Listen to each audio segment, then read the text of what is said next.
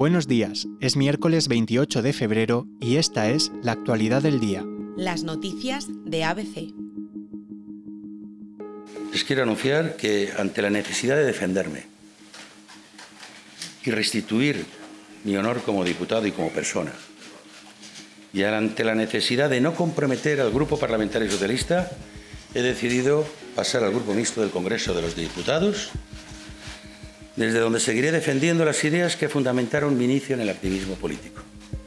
José Luis Ábalos no dejará su escaño de diputado y pasará al grupo mixto. La decisión del diputado socialista ha traído consigo la rápida suspensión de la militancia por parte de su partido.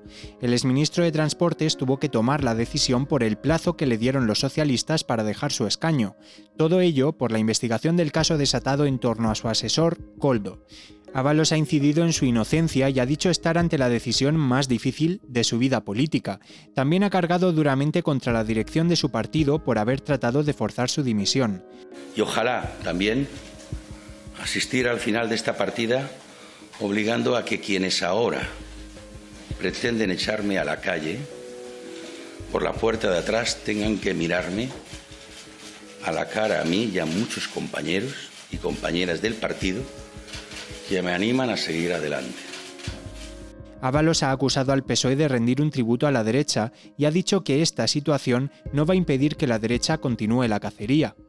También dice haber recibido apoyo por algunos compañeros. Ábalos lleva 40 años como militante del Partido Socialista. Ha hecho hincapié en que quiere ser fiel a su persona y sus ideas. Se ha mostrado dispuesto a dar la batalla hasta el final y a hacerlo pese a la evidente situación de fragilidad que ahora le acompañará. Con Ábalos en el grupo mixto se añade un ingrediente de incertidumbre a la complicadísima aritmética que tiene que afrontar el gobierno en cada votación en el Congreso de los Diputados.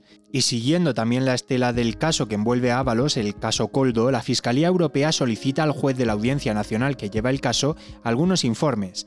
Pide una copia de la querella de anticorrupción. También solicita datos de los contratos adjudicados a la empresa investigada por el caso.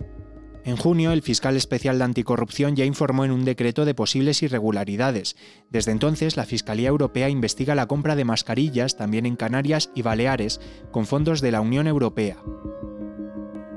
Vivienda ha presentado este martes el índice de referencia de precios de alquiler. El Ministerio de Isabel Rodríguez fija con ello un precio máximo y otro mínimo.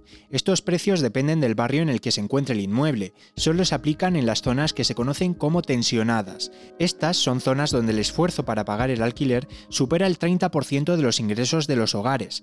Cada autonomía se encarga de fijar sus zonas.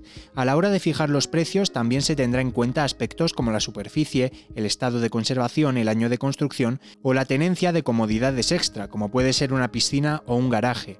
La medida afectará a los grandes tenedores, que son aquellos que tienen más de 10 viviendas, y solo se aplica en los nuevos alquileres. Los que ya están en vigor quedan fuera. Será a partir de marzo cuando empiece a aplicarse, y de momento solo Cataluña va a ponerla en vigor. La medida se hará aplicable a 140 municipios catalanes.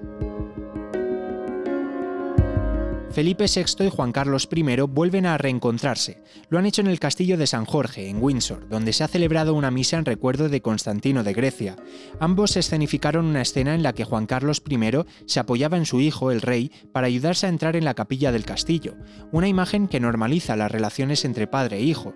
Hasta ahora, desde que el emérito marchara a Abu Dhabi en 2020, a don Felipe y don Juan Carlos se les había visto juntos fuera de España en tres ocasiones. La primera fue en el funeral de Estado de Isabel II en 2022, en la Abadía de Westminster, en Londres. Los siguientes fueron en el funeral de Constantino de Grecia en enero de 2023, fue en la Catedral de Atenas y en el cementerio de Tatoi.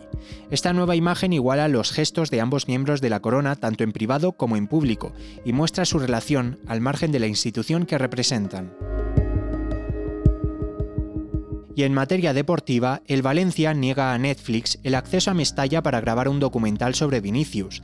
El equipo Che recibe al Real Madrid en Liga el próximo sábado, casi un año después de que el futbolista brasileño Vinicius recibiera en Mestalla insultos racistas.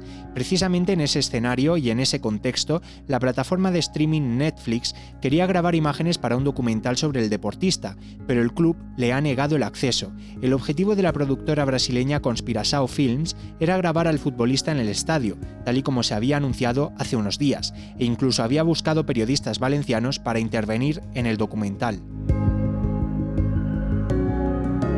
Y esto ha sido todo por hoy, pero antes de irnos, recordarles que pueden escuchar las noticias de ABC siempre que quieran en las principales plataformas de podcast como iVoox o Spotify.